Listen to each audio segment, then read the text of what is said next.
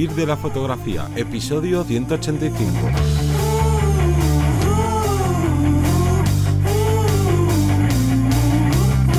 Bienvenido o bienvenida al podcast que te enseña a vivir de tu pasión, es decir, vivir de la fotografía, donde semana tras semana te traemos todo lo relacionado con el mundo fotográfico como negocio, ya sea esa parte de búsqueda de clientes, de posicionamiento online, de cómo gestionar las redes sociales, de cuánto cobrar y bueno, ese largo etcétera que incluye o que abarca el marketing para fotografía.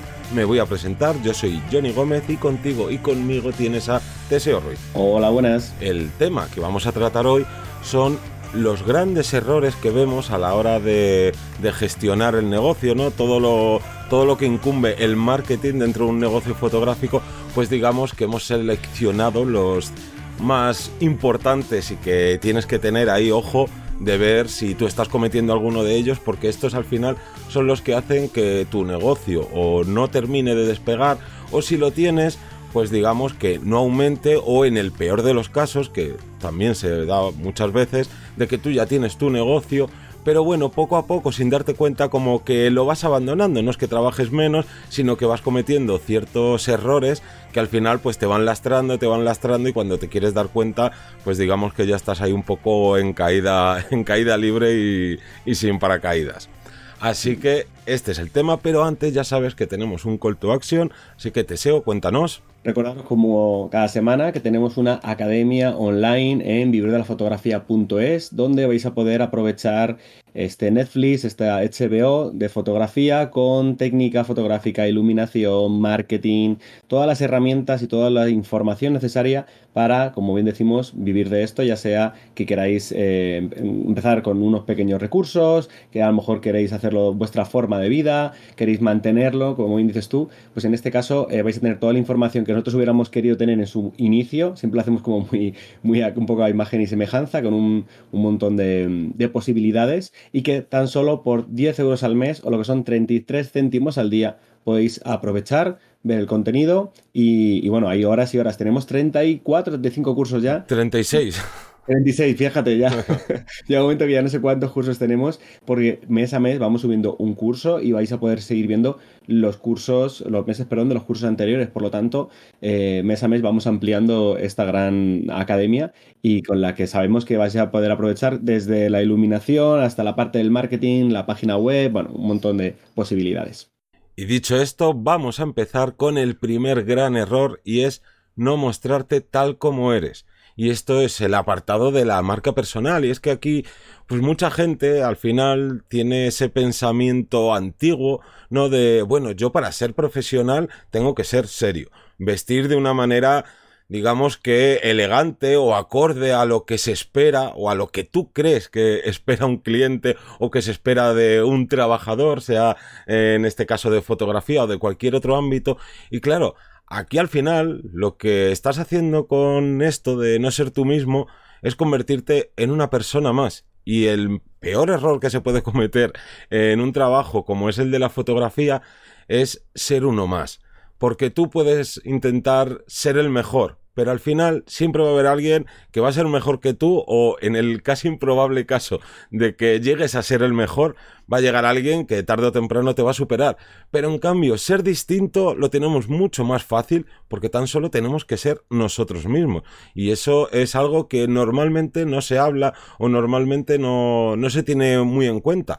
Y es que eh, es importantísimo que seas tú mismo tanto a la hora de comunicarte como bueno, de comunicarte, ojo, tanto online como eh, de manera presencial, porque muchas veces también lo que nos encontramos es gente que en Internet, ya sea en su página web, en sus redes sociales, es de una manera y luego cuando le conoces en persona es de otra totalmente distinta. Entonces ahí, aunque tú no te estés dando cuenta, estás como engañando a tu cliente. Y no es obviamente, no se van a enfadar porque digan, oye, pues este no era como yo me pensaba pero sí que, oye, pues estás perdiendo muchas oportunidades de mostrarte tal como eres y por tanto gustarle a una parte de tus posibles clientes, porque si intentas gustar a todo el mundo, el resultado es que no es que le vayas a no gustar a todo el mundo, sino que no vas a destacar. Y más sobre todo en, en trabajos, en unas especialidades que nosotros tenemos que considerar que no tienen que valorar a priori nuestra estética o nuestra forma de ser más allá de, un trabajador más, ¿no? Y a la hora de trabajar con ello. Sí que es cierto que habrá un nicho en concreto, eh, si trabajo para banqueros de alto nivel y yo tengo que ir con traje, una cosa, una cosa súper excepcional. Pero como siempre decimos, lo general es que tenemos que mostrar nuestra cara, nosotros como somos. Si somos unas personas, como en mi caso a lo mejor, que hablo bastante rápido, bueno, pues habrá un público que le encante esa velocidad, esa soltura, tal, y habrá gente que diga, pues mira, uff, es que este, este habla muy rápido, por poneros un ejemplo, no información. Y a lo mejor, bueno, pues prefiero a Johnny que habla más sosegado, más tranquilo y me llega más directo la información. Al fin y al cabo, pensar que tenemos público más que de sobra a la hora de realizar cualquiera de nuestros trabajos, lo único que tenemos que implementar eso, no, tenemos que forzar ser otra persona porque sigo a este fotógrafo que es muy bueno y resulta que lleva camisas con su nombre y a lo mejor no es mi estilo, no es mi forma de ser y luego me dura eso dos semanas, ¿no? Una cosa así. Claro, y luego muchas veces lo que no tenemos que hacer es pensar, ¿y si me van a contratar? ¿Y si yo fuera a trabajar? Porque luego eso no sucede.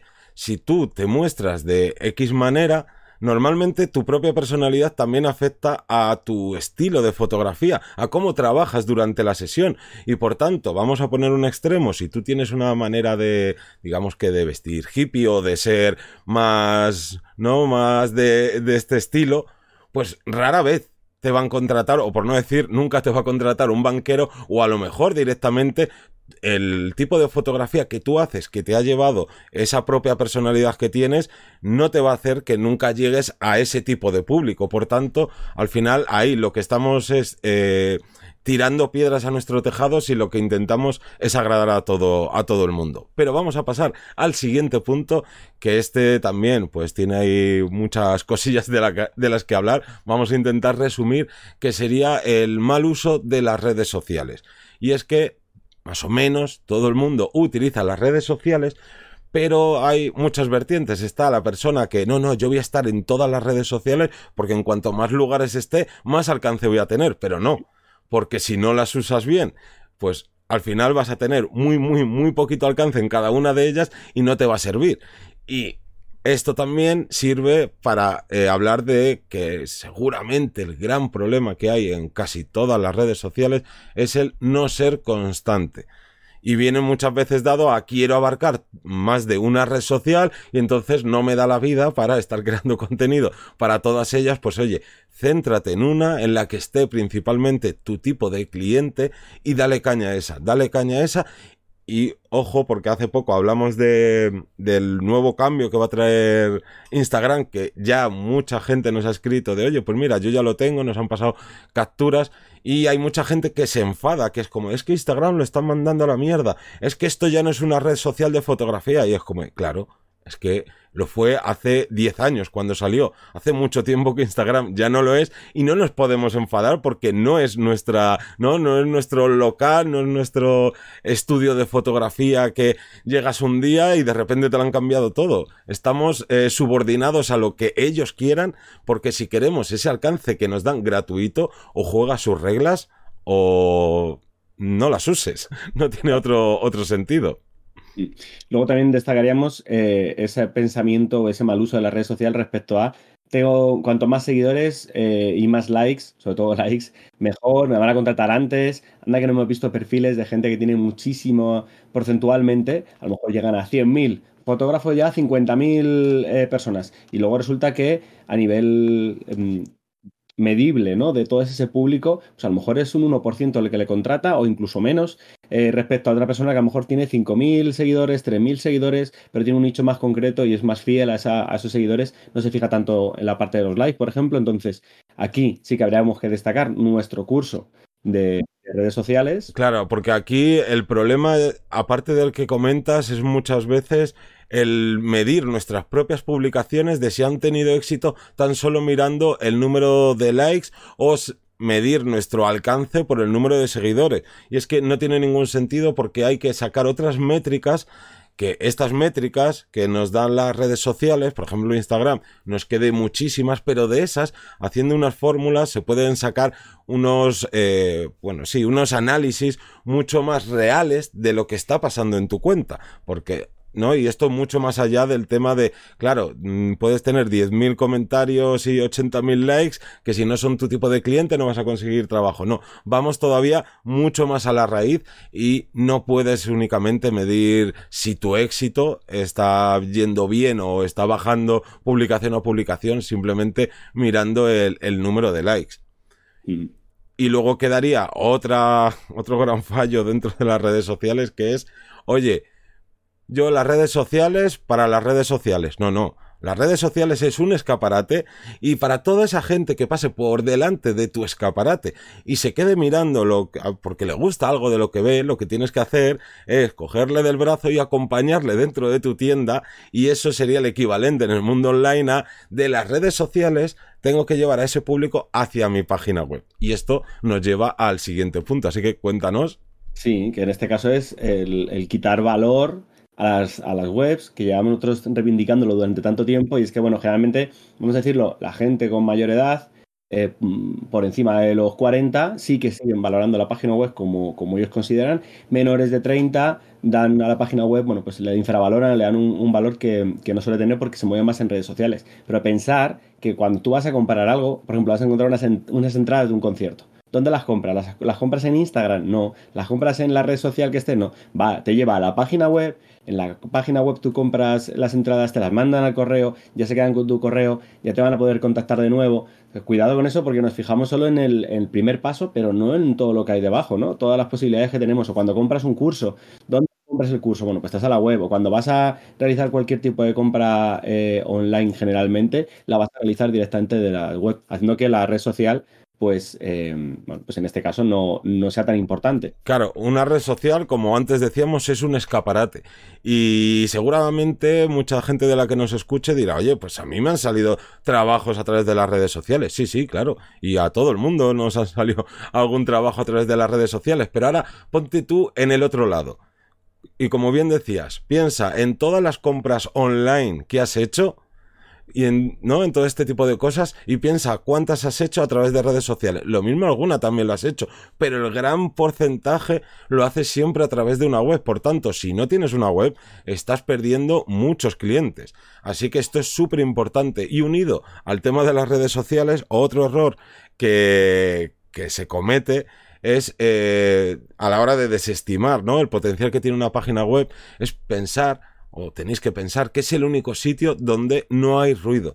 Es decir, donde no hay 100.000 estímulos de, mira esta otra publicación, aquí ahora me acaba de saltar una alerta de que alguien me ha escrito un comentario, que me ha escrito un MD o cualquier cosa. No, cuando el cliente entre en tu página web, digamos que es un espacio de repente de tranquilidad, de, ¿no? Donde tú estás mm, bajo tus propias reglas, nadie te va a cambiar la red social de un día para otro y te va a tocar empezar a, a cambiar el portfolio ni nada de eso, que es lo que nos está pasando o lo que puede pasar eh, muchas veces en redes sociales, así que no hay que desestimar eh, nunca este, la, página web.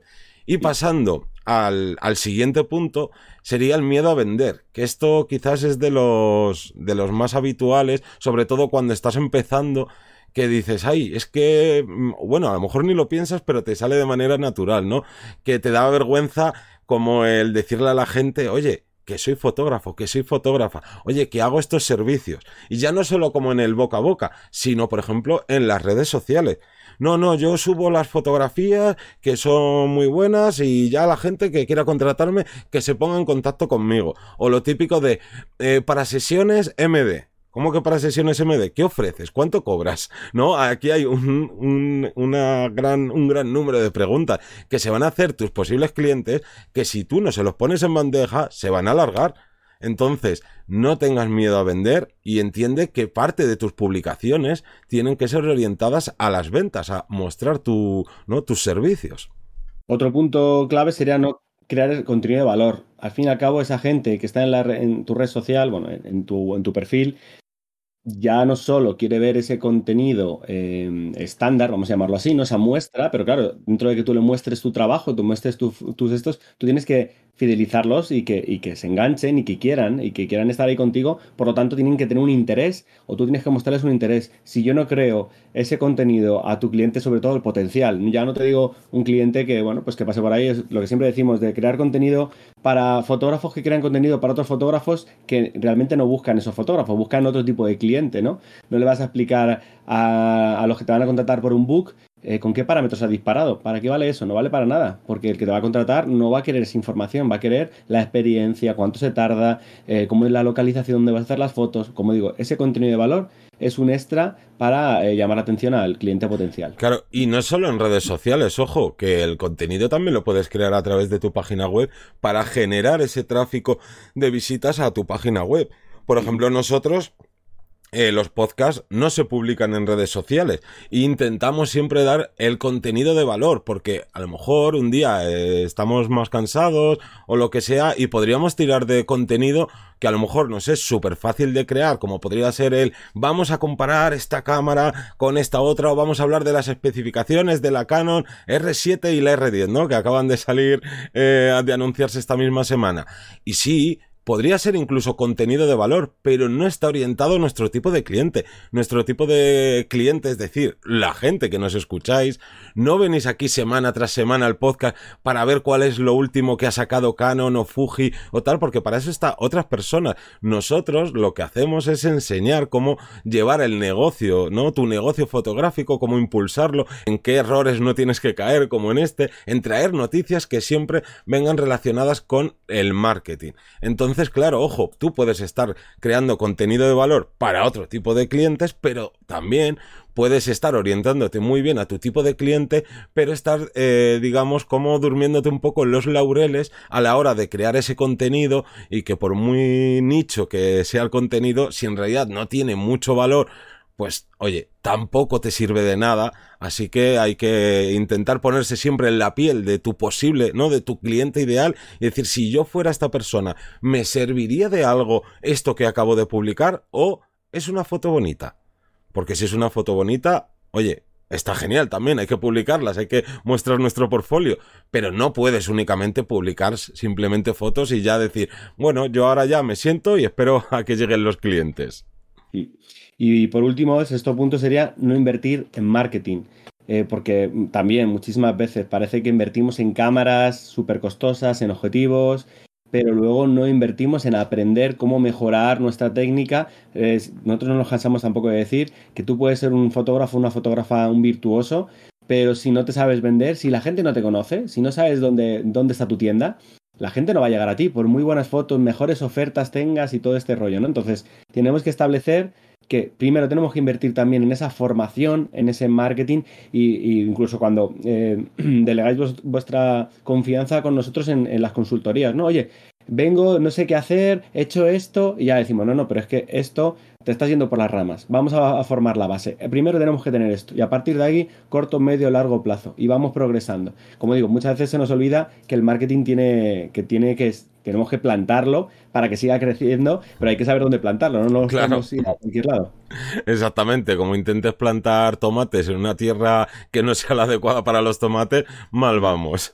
Entonces, claro, esto de, invertir en marketing, como bien dices, eh, hay que quedarse con dos temas importantes. Uno es formación y otro es delegar. Esto ya depende también del el dinero que puedas tener. Obviamente te va a ser mucho más económico formarte en marketing y por volver a decir, nuestros cursos, claro, son 10 euros al mes, no es nada.